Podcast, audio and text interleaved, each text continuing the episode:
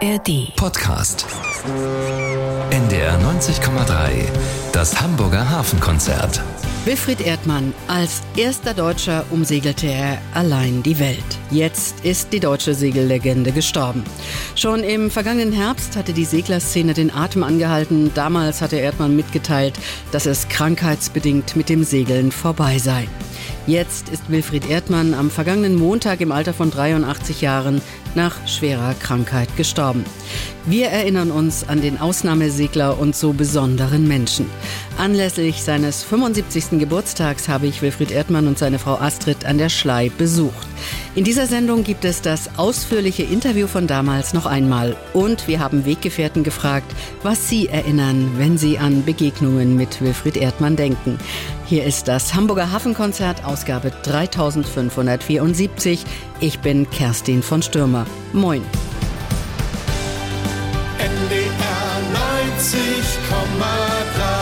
Wir sind Hamburg, Hamburg, Hamburg. Wir erinnern an den Ausnahmesegler Wilfried Erdmann, der am vergangenen Montag im Alter von 83 Jahren gestorben ist. Wer war dieser Mann, der tatsächlich Außergewöhnliches geleistet hat? Viermal ist er um die Welt gesegelt, dreimal davon Einhand, zweimal nonstop.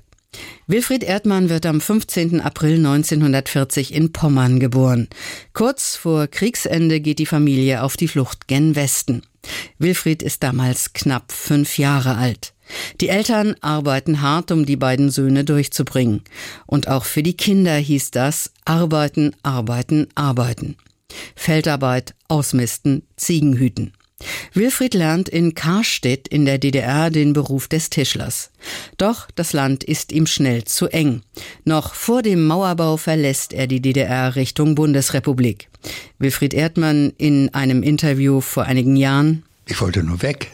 17, logisch, und Mecklenburg auch noch, ein Dorf, kleines Dorf, also da war das Ziel nur weg. Also gen Westen, nur wie? Wilfried Erdmann setzt sich auf sein Fahrrad. Ich kam ja vom Radsport. Ich war Straßenradrennfahrer, sagen wir mal. Also ich fuhr Rennen, aber wenig erfolgreich, genauer sogar schlecht mittendrin oder hinten rein. Und das äh, befriedigt ja nicht. Damit ist man ja eigentlich total unzufrieden. Und so kam ich auf die Idee, äh, eine Weiterfahrt zu machen nach Indien.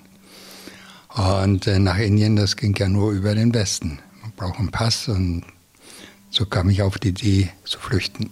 Doch sein eigentliches Ziel, Indien, das verliert er nicht aus dem Blick. Er will tatsächlich per Rad auf den Subkontinent. Mutterseelen allein und mit 18 Jahren. Blind nicht, aber unbekümmert schon, nicht? Klar. Man bekam ja auch keinerlei Informationen. Das waren die 50er Jahre ja noch.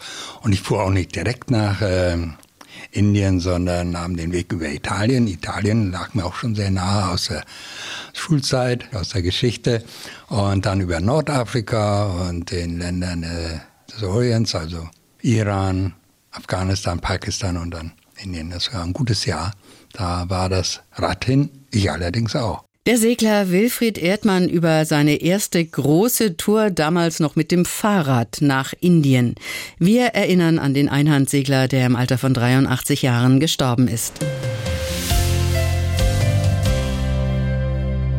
Als Segler erlangt Wilfried Erdmann Legendenstatus. Seine erste Reise geht jedoch mit dem Fahrrad nach Indien. Dort Rad kaputt und Wilfried Erdmann selbst hat viel, viel Kraft gelassen auf der Tour. Ich war wirklich richtig fertig, bedingt durch, durch Ernährung, war knapp und Klima und die Anstrengung mit einem Rad, das sind 10.000 Kilometer gewesen. Also tauschte ich das Rad, das, den Rest des Rades genauer, gegen einen Rucksack und machte mich auf den Weg über die Straße. Aber es hat mir nicht gefallen, irgendwie war das nicht so mein Ding. Legte mich irgendwann an den Strand, gibt es ja wunderschöne Strände im Süden Indiens, und wollte mich eigentlich erholen. Ist mir dann auch gelungen und äh, da stieß ich auf mein Lebensthema Segel. Wurde zum Segeln eingeladen und habe es angenommen und nur ein Tag reichte. Gleich abends oder die erste Nacht äh, plante ich mit einem Boot unterwegs zu sein. Also paradox war aber so. Natürlich war die Idee nicht Segeln an der Küste oder am Ufer entlang. Nein, gleich über den Ozean und weit, weite Reisen machen. Allerdings dauerte es dann fünf, sechs Jahre. Das Meer hat ihn gefangen und sollte ihn Zeit seines Lebens nicht mehr loslassen. Wir erinnern an den Segler Wilfried Erdmann.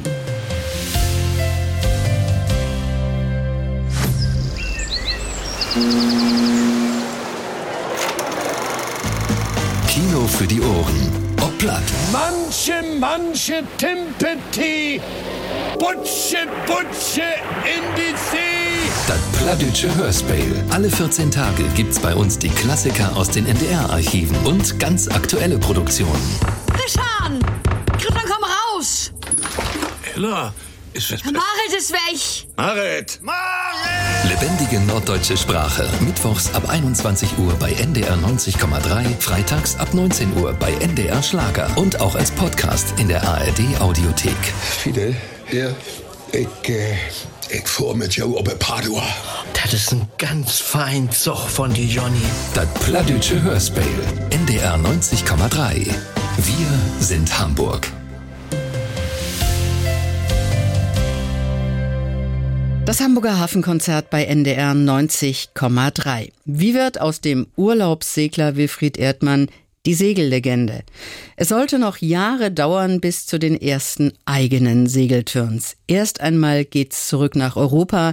Erdmann heuert als Matrose auf Frachtschiffen an, um Geld zu verdienen. Aber ich ging zur Handelsschifffahrt eben aus dem Grunde, so ein Segelboot zu bekommen. Dachte, da gibt man auch weniger Geld aus oder Möglichkeiten sind geringer, auf See Geld auszugeben. Und so war es dann auch nach drei, vier Schiffen, also vier Jahren, hatte ich das Geld zusammen. Und ich fuhr nach Spanien und kaufte das erste Boot, das mir angeboten wurde, in Alicante, genauer an der Mittelmeerküste. Obwohl ich äh, keine Ahnung vom Segeln hatte und keine Ahnung von Segelbooten. Das eigene Boot war also da, aber sonst noch wenig. Lust zum Segeln, aber kein Segelschein. Wissen aus Büchern, aber null Praxis. In Alicante sollte es losgehen. Wie ist er denn eigentlich losgesegelt? Man setzt Segel. Wenn man Segel setzt und Wind ist, gibt es Schräglage und das war für mich vollkommen unbekannt, obwohl ich auf Tanker und auf Frachtschiffen gefahren bin. Das war so ungewöhnlich. Ich habe das in aller Eile, sogar in Hitze, das Segel wieder geborgen und versucht mit einem kleineren, äh, gegen den Wind war gleich ein Gegenwindkurs, aufzukreuzen. Ist mir aber nicht gelungen und bin wieder zurück in den Hafen und weiß das heute noch. Habe mich nicht in die Koje gelegt für die Nacht, sondern nur im Cockpit gelegen, bin eingeschlafen mit dem Gedanken, du bist dafür nicht geeignet, du bist nicht schlau genug oder das ist eben Zweifel an sich selbst. Das nagte schon sehr stark. Aber ausgeschlafen ging es wieder von vorne los und beim nächsten Mal klappte es. Ich hatte ja keine, keine Beobachter, keine Zuschauer dabei. Das war das Gute, man konnte machen, was man wollte. Hat ja keine zur Kenntnis genommen. Was geklappt hatte, war das Ankommen dann im nächsten Hafen, das Festmachen, so das Seemische, hat wunderbar geklappt, Ankern. Und damit war ich dann zufrieden. Es ist ja nicht so, dass ich an Bord gesprungen bin und hatte kein Wissen. Ich hatte kein, keine Praxis. Angelesen habe ich mir schon einiges, aber angelesen ist halt Theorie und das reichte nicht. Wilfried Erdmann wollte gleich ganz groß hinaus. Er wollte um die Welt segeln. Was er brauchte, waren Tipps von erfahrenen Seglern. Die traf er tatsächlich in Alicante. Ja, im Hafen waren natürlich noch andere Segler, nicht viele, aber eine Handvoll war schon da und äh, da hatten einige auch Erfahrung und man hatte natürlich zu der Zeit sowieso Bekanntschaften, weil eben nicht äh, so viele Segler äh, zu der Zeit unterwegs waren. Aber Sie haben nicht so recht rausgerückt mit der Sprache, was Sie eigentlich vorhatten. Also das Thema, ich segle jetzt einmal rund um die Welt, das haben Sie sich nicht getraut, oder? Ja, das, das wäre auch äh, zu mutig gewesen. Schon an Bord in der Handelsschifffahrt, wenn ich sagte, ich sprach für ein Segelboot, so man erzählt sich ja doch einiges dort. Und da bekam ich schon ganz schön Gegenwind. Nein, das habe ich, das wäre auch, wäre auch zu blöd. Also. Und da habe es dann auch eigentlich richtig mal mich eingelebt im Chef. Ich bin dann nicht gleich nächsten Tag, nächsten Tag wieder raus und probiert und probiert. Nein, ich habe an Bord eingerichtet, äh, eingelebt, das Boot eingerichtet, so wie ich es haben wollte und äh, einige Verbesserungen dann im Laufe der Monate angestellt und dann der Ko- Kontakt mit den anderen Seglern hat mir sehr geholfen. Und dann war es auch schön, es war mal eine andere Atmosphäre als Hamburg damals oder auf den Schiffen sowieso. Äh, das hat mir auch sehr gefallen, alle Kante und diese, diese Lebensweise und, und noch einiges dazu. Wilfried Erdmann in einem Interview, das ich 2015 anlässlich seines 75. Geburtstags mit ihm geführt habe. Wilfried Erdmann, er will um die Welt segeln, hat aber so gar keine Ahnung, wie man das macht. 1966 er übt vor Alicante. Erdmann, ein blutiger Anfänger, was das Segeln angeht, bringt sich nach und nach alles bei. Und in Gibraltar, da trifft er die Frau, die ihn viele Jahrzehnte lang begleiten sollte, seine spätere Ehefrau Astrid. Die habe ich ja natürlich kennengelernt aufgrund des Nebels. Denn sie kam von, von, von der See, vom Meer und äh, bei Nebel und äh, waren auch nicht ganz so, so befahren, waren die nur gar nicht.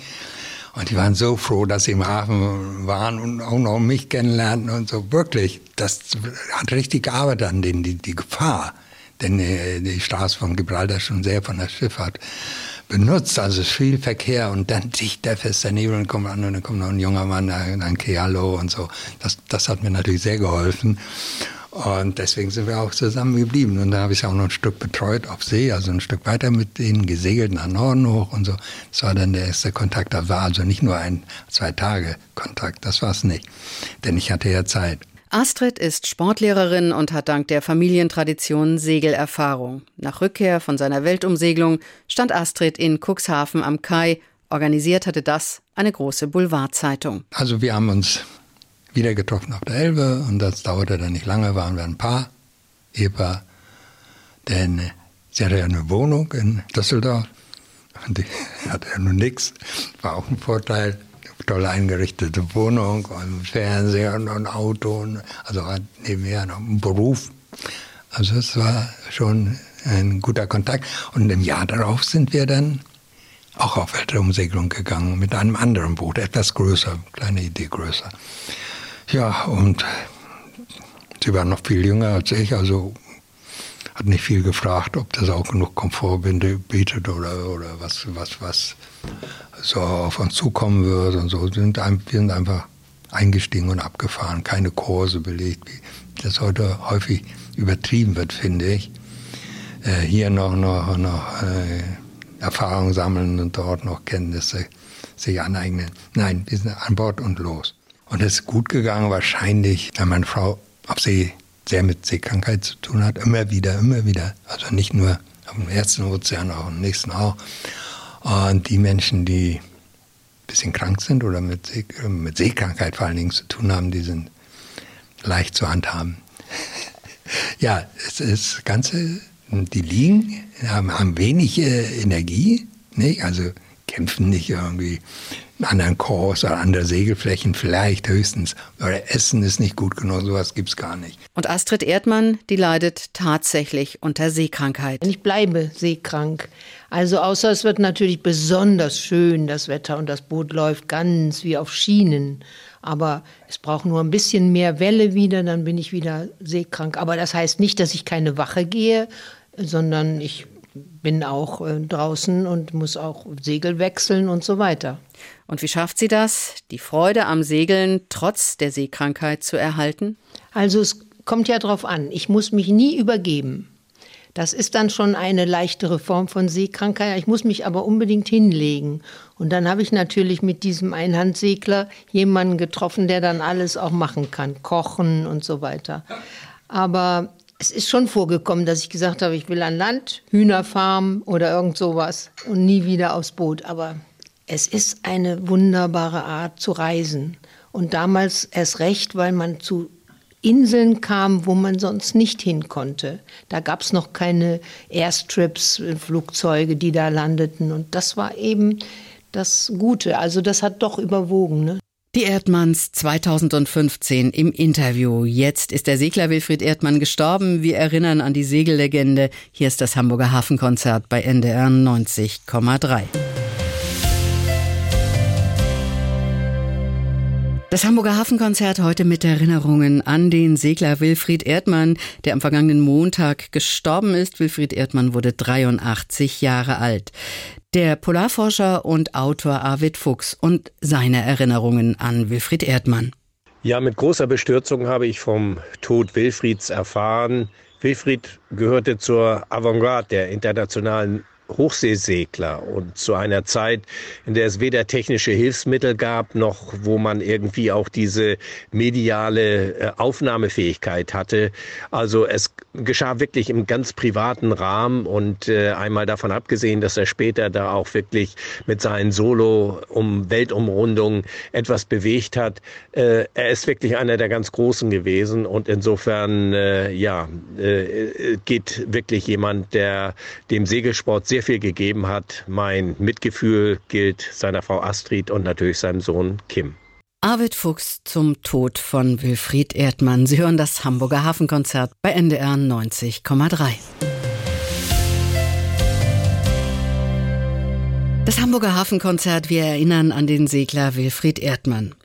Am 10. September 1966 ist es endlich soweit. Ohne dass jemand Notiz davon nimmt, segelt Wilfried Erdmann in Gibraltar los. Er will einmal um die Welt. 30.223 Seemeilen legt er zurück und ist schließlich 421 Tage auf See. Am 7. Mai 1968 macht er auf Helgoland fest. Die Heimat hat ihn wieder. Den ersten Deutschen, der die Welt allein umsegelt hat. Allein mit dem Segelboot um die Welt. GPS gab es damals noch nicht, auch kein Mobiltelefon. Mit der Catena, seinem Boot, ist der Sonne, Wind, Wellensturm und Regen ausgesetzt. Der unerfahrene Segler. Gab es denn irgendwann so etwas wie Angst? Na, für die ernsthafte Angst, also richtige Angst. Also ganz ohne Angst ist ja kaum Mensch. Äh, ich zumindest nicht. Da war ich vielleicht zu jung und zu selbstbewusst zu, das schaffe ich, dieser Aspekt. Sonst würde ich ja gar nicht hier gestartet sein, ohne, ohne allzu viel Erfahrung oder überhaupt keine Erfahrung. Glücklicherweise war mein Vater so gelegt, dass zu Anfangs diese ernsten Stürme gar nicht stattfanden. Die bekam ich erst im Atlantik und das war natürlich schon fast um die ganze Welt, wenn ich hier so raufgucke auf die Karte. Es war erst im Nordatlantik so richtig aber da kannte ich natürlich mein Boot schon viel besser. Das hat mir geholfen, die Erfahrung über die vielen Monate unterwegs sein.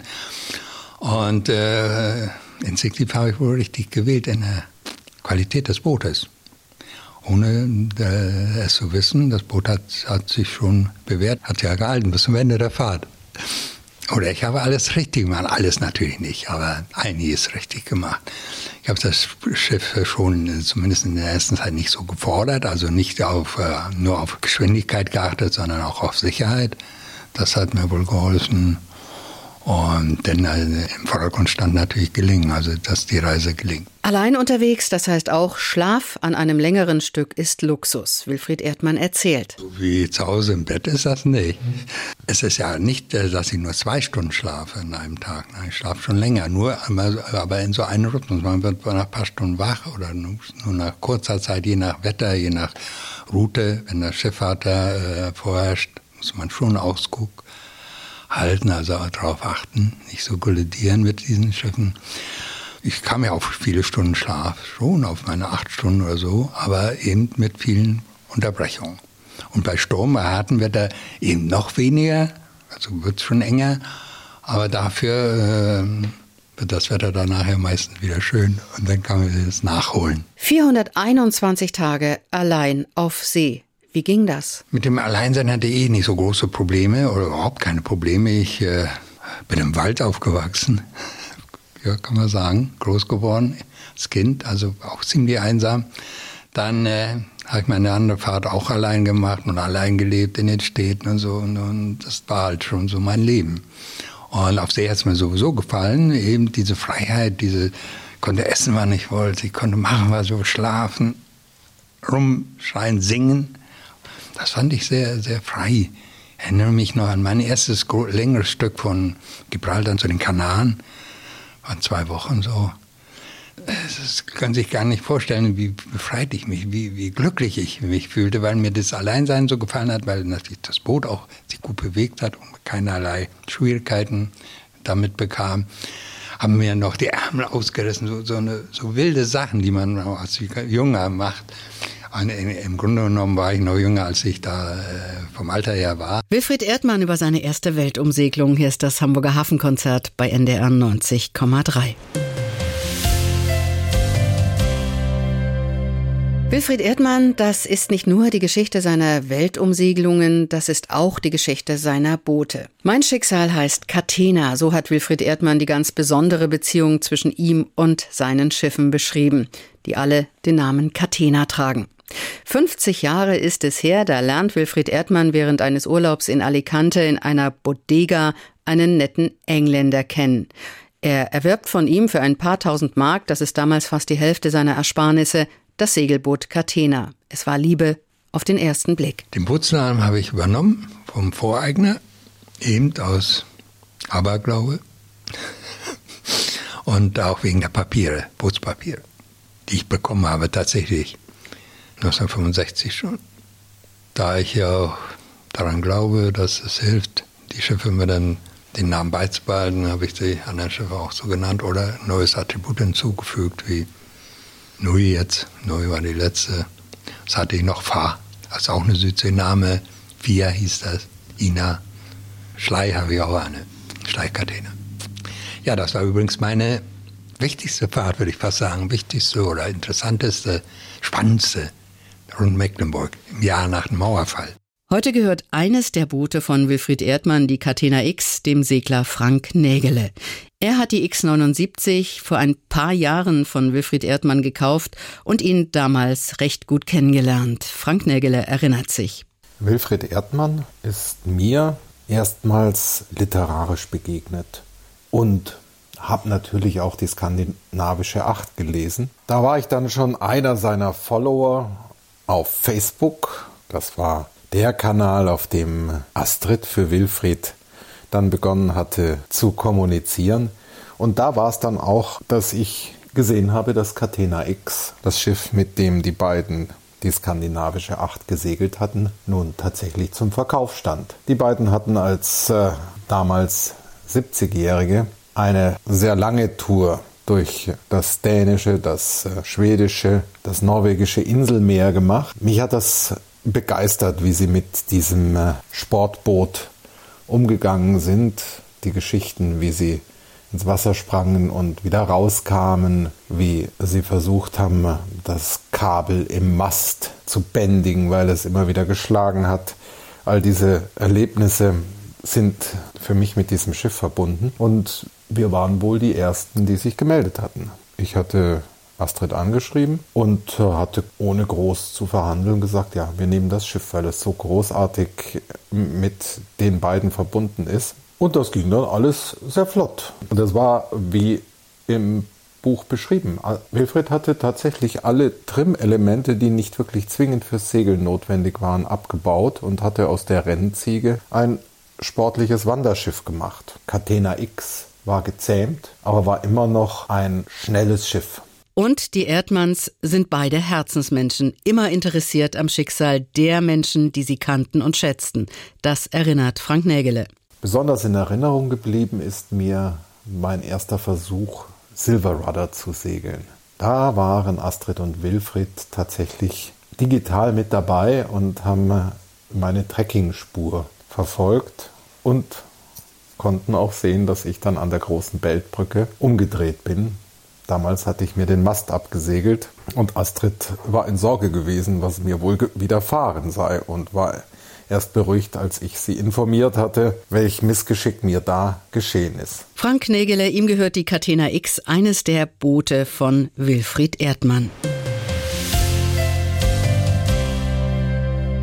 Noch einmal zurück in die 60er Jahre. 1969 startet Wilfried Erdmann mit seiner Frau Astrid zur Hochzeitsreise auf seinem Boot Catena 2. Kurs Weltumsegelung.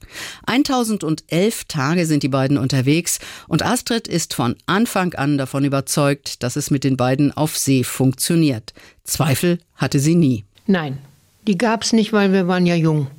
Und äh, ich habe ihm voll vertraut und dann sind wir auch wunderbar dreieinhalb Jahre rumgekommen. Haben Sie sich eigentlich mal richtig gestritten? Ja, natürlich. Aber weniger auf See als an Land, weil ich ja auf See immer seekrank bin. Im Mai 72 sind Sie zurück in Cuxhaven. Vier Jahre später, 1976, brechen Sie mit dem dreijährigen Sohn Kim zu einer Südseefahrt auf. Drei Jahre später wieder zurück. Kim muss zur Schule.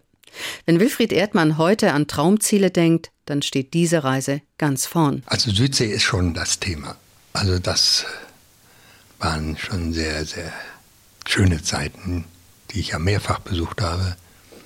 Aber in letzter Zeit, mit dem Alter vielleicht, habe ich das, das Raue sehr ins Auge genommen. Nicht? Durch die langen Fahrten, durch die antarktischen, durch die Polargebiete da unten, äh, mochte ich die Kälte auch und dieses Raue, diese Atmosphäre, diese totale Leere, dieses Spüren einer, einer ganz anderen Welt, bedingt das Klima schon und durch die Weite, die man irgendwie im Kopf hat.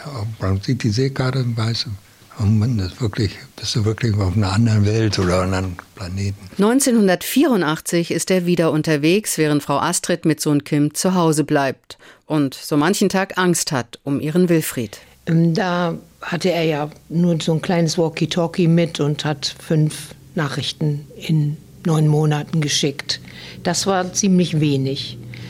Dann war man euphorisch, dann bröckelte es wieder und man hörte, dass da irgendwo schwerer Sturm ist. Natürlich nicht aus seiner Gegend, sondern irgendwo im Pazifik.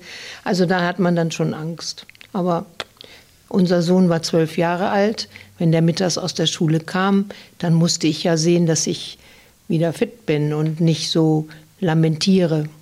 Weil er war fest überzeugt, mein Sohn war fest überzeugt, dass er, sein Vater das schafft. Also es war ein bisschen Schauspiel. Erinnerungen an Wilfried Erdmann, die Segellegende, ist in der vergangenen Woche gestorben. Hier ist das Hamburger Hafenkonzert bei NDR 90,3. NDR 90,3, hier ist das Hamburger Hafenkonzert.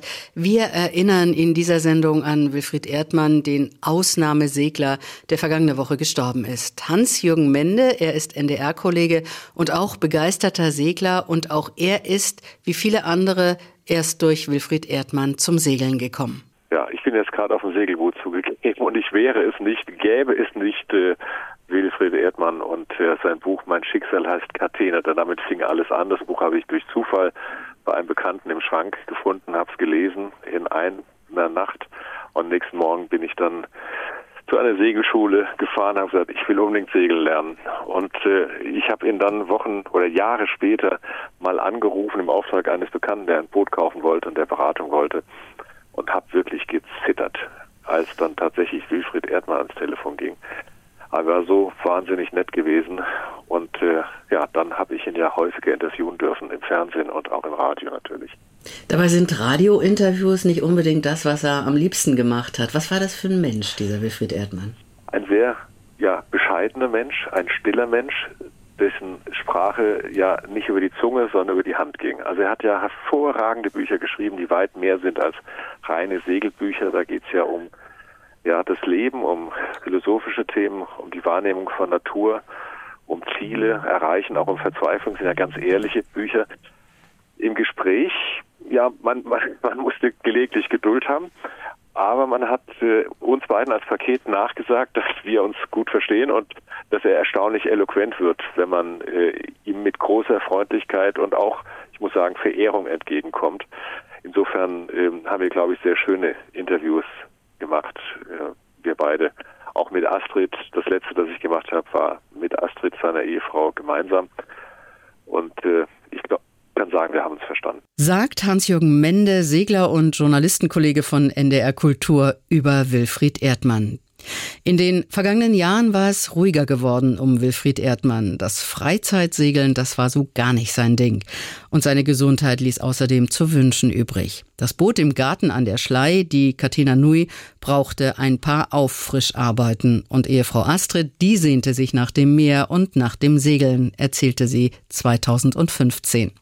Ja, äh, das ist ganz ehrlich und das muss ich jetzt auch mal sagen, dass wir ein wunderschönes, sehr seetüchtiges Boot draußen vor der Türe stehen haben und dass wir das jetzt in den letzten vielen Jahren nicht genutzt haben. Woran liegt das? Ja, das weiß ich nicht genau. Also das Boot braucht einen Motor, eine Maschine und das ist natürlich ein Angang, denn dieses Boot ähm, war ja nur für die Non-Stop-Reisen, da brauchte man keinen Motor. Und jetzt hätte ich gerne eine Maschine, ein das noch und das noch. Ich bin da ein bisschen anspruchsvoller jetzt im Alter, bin ja auch älter. Und dann das, da kommt er irgendwie nicht in die Hufe. Wilfried Erdmann lächelt, während Astrid von ihrer Segelleidenschaft und dem Alter erzählt. Und er verspricht. Also das Boot hat mir natürlich viel gegeben. Und ich werde es jetzt erstmal richtig überholen. Das ist ein bisschen auf die Strecke geblieben durch verschiedene andere Aktionen, die wir in den Jahren gemacht haben und mussten machen. Und äh, Verlag ist ja auch anspruchsvoll, haben auch immer was. Und das, dieses Jahr will ich mich da nicht von abhalten lassen. Dauert nicht mehr lange. Der anspruchsvolle Verlag. Wilfried Erdmann hat während der Segelreisen Logbuch geführt. Damals noch ohne wirkliche Buchpläne. An ein Buch habe ich überhaupt nicht. Die Fahrt wollte ich wirklich Geplant war eine, eine Ozeanfahrt, nicht gleich die Welt, aber wenn es mir gefällt, wenn mir die Zeit auf See gefällt, vor allen Dingen das Alleinsein auf See, hat er geplant, aber das war eine Planung allein. Allein stand total fest. Denn ich wollte, dass die Fahrt gelingt und äh, auch die, mit den Mitteln wäre dann so eine Sache. Treffen sie einen, hat wieder kein Geld oder ein Mädchen und so, dann passieren andere Dinge. Ja, so viel zur Planung. Inzwischen hat er zahlreiche Bücher über seine Reisen geschrieben, ist Weltumsegler und Autor. Seine Erinnerungen sind zusammengefasst in dem Buch Ich greife den Wind, erschienen bei Delius Klasing. Ehefrau Astrid hat vieles miterlebt und bewundert ihren Wilfried auch heute noch. Also, dass er mit 17 diese Konsequenz äh, Haus, Familie, Eltern vor allen Dingen verlassen hat und dann sich hier durchgeschlagen hat. Man wurde ja damals auch in ein Auffanglager und so weiter gebracht und musste also ähm, arbeiten und dann tatsächlich sich auf das Fahrrad gesetzt hat und nach Indien gefahren ist. Das finde ich erstaunlich. 10.500 Kilometer auf dem Fahrrad, das ist absolut wahnsinnig. Und dann sehr konsequent diese Hartnäckigkeit das mache ich, das mache ich, das mache ich. Und dann diese Non-Stop-Reisen. Also das bewundere ich, diese Hartnäckigkeit, obwohl ich habe natürlich auch schon mal gedroht, die Türschlösser zu ändern. Weil ich konnte nicht verstehen, dass er jetzt nochmal um die Welt segeln will, gegen den Wind. Bei dem anderen war er schon der Erste und Erste, immer der Erste. Und warum musste das nochmal sein? Einhand nonstop um die Welt. Er hat es Wilfried Erdmann inzwischen nachgemacht. Der Hamburger Boris Herrmann ist bei der Vendée Globe erfolgreich nonstop um die Welt gesegelt. Das war 2020-21, gut fünf Jahre nach unserem Interview. Boris Herrmann und seine Crew sind gerade in Sachen Ocean Race unterwegs. Die vierte Etappe nach Newport hat die Malizia als zweite erfolgreich abgeschlossen. Wir haben Boris Herrmann nach seinen Erinnerungen an Wilfried Erdmann gefragt. Wilfried Erdmanns Buch für seine schwierigste Weltumsegelung Nonstop gegen den Wind habe ich gelesen, als Schüler auch seinen Vortrag dazu gehört. Ich war damals wahrscheinlich 16 oder 17 in der großen Aula meiner Schule in Oldenburg. Äh, es hat mir Gänsehaut verpasst und ich äh, erinnere mich sehr genau daran. Ich habe auch Wilfried Erdmann persönlich getroffen, mehrere Male. Er ist zur Siegesfeier unserer ersten Weltumsegelung, unserer ersten siegreichen Weltumsegelung 2009 in Kiel dabei gewesen. Äh, dort haben wir uns das erste Mal persönlich getroffen und später auch bei anderen Gelegenheiten. Ein großer des Segelns geht und er wird aber mit seinen Geschichten, mit seinem Pioniergeist für immer ein großer Teil der deutschen und internationalen Segelgeschichte bleiben und uns mit seinen Büchern über Generationen weiter mit Abenteuern beschenken, die wir dann immer wieder lesen werden und dort dran zurückdenken. Ich muss manchmal, wenn ich auf See bin und mit 30 Knoten da lang segel, denken, 330 Tage ungefähr hat Wilfried Erdmann mit durchschnittlich vier, fünf Knoten zugebracht auf seiner Catena Nui. Das ist ein Kontrast, den ich mir kaum vorstellen kann. Ein ganz anderes Segeln, aber eine unglaubliche mentale Leistung. Eine ganz besondere Leistung von Durchhaltevermögen, die so kaum vergleichbar ist mit anderen Herausforderungen, die es ähm, gegeben hat in den letzten Jahrzehnten.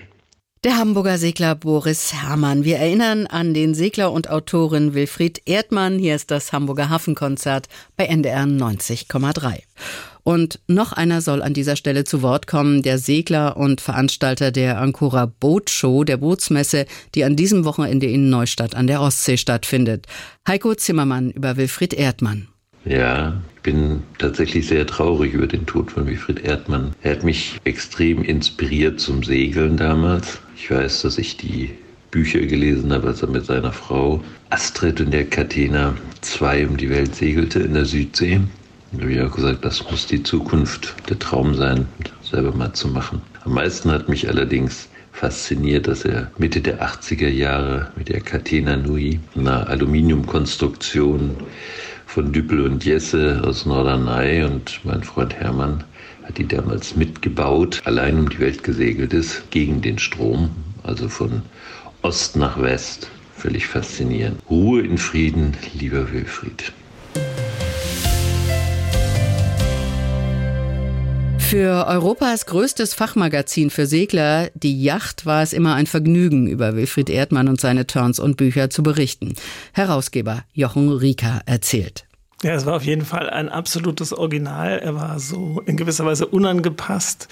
Ähm, er war in, in, in vielerlei Hinsicht ein schlichtes Gemüt, aber gleichzeitig auch hatte er so einen Willen und hatte so ein Interesse auch an Dingen. Also war dadurch, dass er ja viel Zeit an Bord verbracht hat, ohne Ablenkung, hat er ganz viele Bücher gelesen und nicht nur einmal, sondern mehrfach. Der kannte Böll besser wahrscheinlich als man, mancher Literaturwissenschaftler und ja, einfach ein auf seine stille Art ein unglaublich faszinierender Mensch. Reden wir mal über die Leistung, die Wilfried Erdmann vollbracht hat. Wir alle verfolgen das, was Boris Herrmann macht, Vendée Globe rund um die Welt, Ocean Race jetzt, gerade in Newport angekommen, seine Malizia mit seiner Crew. Wilfried Erdmann hat in den 60er Jahren zweimal die Welt nonstop umrundet. Damals gab es noch kein GPS. Äh, er konnte auch nicht mal eben mit dem Handy nach Hause telefonieren. Astrid hat das äh, in dem Interview ziemlich gut beschrieben, wie sie da mit dem Kind äh, zu Hause saß und nicht wusste, wie es ihrem Mann geht. Im Vergleich zu heute war das doch eine Megaleistung. Das ist uneingeschränkt, absolut bis heute. Ähm, es hat ja, es hat ja bis vor wenigen Jahren gedauert, bis überhaupt ein zweiter Deutscher, das war in dem Fall ähm, Susanne Huber-Curfey ähm, diese Leistung von ihm, die, die erste Non-Stop-Fahrt non, ähm, um die Welt wiederholen konnte. Es haben bestimmt ein gutes Dutzend Leute es probiert. Die meisten haben es schon jahrelang im Voraus angekündigt. Die viele sind entweder in Helgoland oder auf den Azoren ähm, gestrandet, beziehungsweise haben dann abgebrochen. Ähm, es hat keiner bis jenseits von Kapstadt geschafft. Also allein das zeigt, dass seine erste Non-Stop-Weltumsegelung schon eine Titanleistung war. Und bisher hat es kein zweiter in die verkehrte Richtung, also von, von Ost nach West versucht. Beides zusammen mit so einem kleinen Boot wie seinem, nämlich 35 Fuß, 10,50 Meter lang, das ist heute nichts. Also heute fängt eine, eine Hochseejacht eigentlich bei 12 Meter an, wenn man im, in Hafen sich umschaut und viele Ersteinsteiger starten schon mit sowas. Und äh, Wilfried ist mit was, einem viel kleineren Gefährt ähm, zweimal alleine nonstop um die Erde gekommen. Ähm, ich würde gerne sagen können, wie viele andere Menschen es genau definitiv außer ihm schon geschafft haben. Aber die Zahl ist, ist ungefähr bei einem Dutzend, wahrscheinlich sogar unter zehn. Ähm, wir haben das damals, als er zurückkam, 2001 recherchiert, da waren es, glaube ich, sechs. Und ähm, ich muss ehrlich gestehen, wir haben das bisher in diesem Trubel ähm, seit seinem Tod noch nicht geschafft. Aber es ist, es ist einfach eine, eine, eine knapp zweistellige Zahl von Menschen, die es überhaupt beides geschafft haben. Und das ist, ja, man kann das eigentlich gar nicht ähm, wirklich erfassen, was das an Ausdauerleistung ähm, erfordert. Und ich freue mich sehr, dass Boris jetzt, ähm, Boris Herrmann, dass der jetzt äh, praktisch eigentlich auf, auf das gleiche Level gekommen ist, auf das gleiche Hochplateau. Er hat äh, schon öfter um die Welt gesegelt als, als Wilfried und er hat das natürlich viel, viel schneller gemacht auf seinen Booten. Wenn man einhand segelt, dann ist das eine ziemliche Belastung. Wenn man einhand nonstop um die Welt segelt, das kann man sich als Laie, glaube ich, nicht vorstellen. Sie wissen, was es heißt, einhand länger als, sage ich mal, acht Stunden unterwegs zu sein. Sie sind mehrfach Silver Rudder gesegelt, rund Fünen. Das dauert zwischen 24 und 35 Stunden, je nach Wetter. Was ist die größte Herausforderung, was ist die größte Belastung, wenn man da alleine in der Nacht unterwegs ist? Also es ist sowohl ähm, ein Plus als auch ein Minus. Die Höhen sind wie die Tiefen einfach extremer. Ähm, wobei ich jetzt nicht in Anspruch nehmen will für mich, dass, dass ein Silver Rudder mit 135, 140 Seemeilen überhaupt einen in diese Sphäre bringt, wo man, wo man an seine Grenzen kommt. Also natürlich, was die Müdigkeit betrifft, was die Seemannschaft betrifft, bei viel Wind ähm, kommt man schon an seine Grenzen. Aber äh, diese Erschöpfung über Wochen hinweg, die man auch erleben kann, wenn man mit einer kleinen Crew über den Atlantik segelt, äh, die hat keiner von uns jemals auch nur annähernd erlebt. Und ähm, von allen Seglern, die ich kenne, die das beschreiben, ist es eben so, es gibt Tage, an denen du gleichermaßen heulst und, und jubilierst. Und ähm, damit muss man fertig werden. Und ich finde es super. Wilfried ist ja in vielem ein, ein Pionier gewesen. Und ähm, als er losgesegelt ist zu seiner ersten Non-Stop-Fahrt oder Leistungsfahrt, wie er das damals genannt hat, da hatte er ähm, am Niedergang ein, ein Wort äh, hingeklebt, das hieß heute. Und ähm, in der Achtsamkeitsforschung äh, ist das jetzt gerade super en vogue. Also man lernt das in den Instagram-Shorts äh, und, und Stories und sonst was. Das ist quasi, dass du, den, dass du gestern nicht ändern kannst und morgen nicht ändern kannst. Du kannst nur das heute ändern. Und Wilfried hat das 1985 schon zu seinem Motto gemacht, hat sich das hingehängt. Und als er auf seiner ersten Non-Stop-Fahrt mal ähm, südlich von Neuseeland kurz davor war aufzugeben, weil er einfach nicht mehr wollte, nicht mehr konnte, wirklich erschöpft und, und fertig war. Da hat er sich noch so einen Merkzettel gemacht und da stand dann drauf, wenn ich es richtig erinnere, erstens ähm, Schlaf- und, und Wachrhythmen besser einhalten, zweitens jeden Tag was Warmes essen. Drittens, einmal die Woche ein Feiertag, an dem du nicht auf die Leistung schaust. Das hat er auch auf, auf, äh, auf Zettel geklebt und die hat er sich über seine Navigation gepinnt. Das sind so Dinge der, der Selbstvergewisserung, so Techniken, die wir heute mühsam uns von Coaches einüben lassen müssen. Er hat das einfach aus sich selbst heraus geschafft. Das finde ich irre. Der Herausgeber der Zeitschrift Yacht, Jochen Rieker, mit seinen Erinnerungen an Wilfried Erdmann. Das war das Hamburger Hafenkonzert. Wir haben heute an den Ausnahmesegler Wilfried Erdmann erinnert, der in der vergangenen Woche gestorben ist. NDR 90,3. Das Hamburger Hafenkonzert. Am kommenden Sonntag geht es um das Meeresumweltsymposium, das in diesen Tagen hier in Hamburg stattgefunden hat.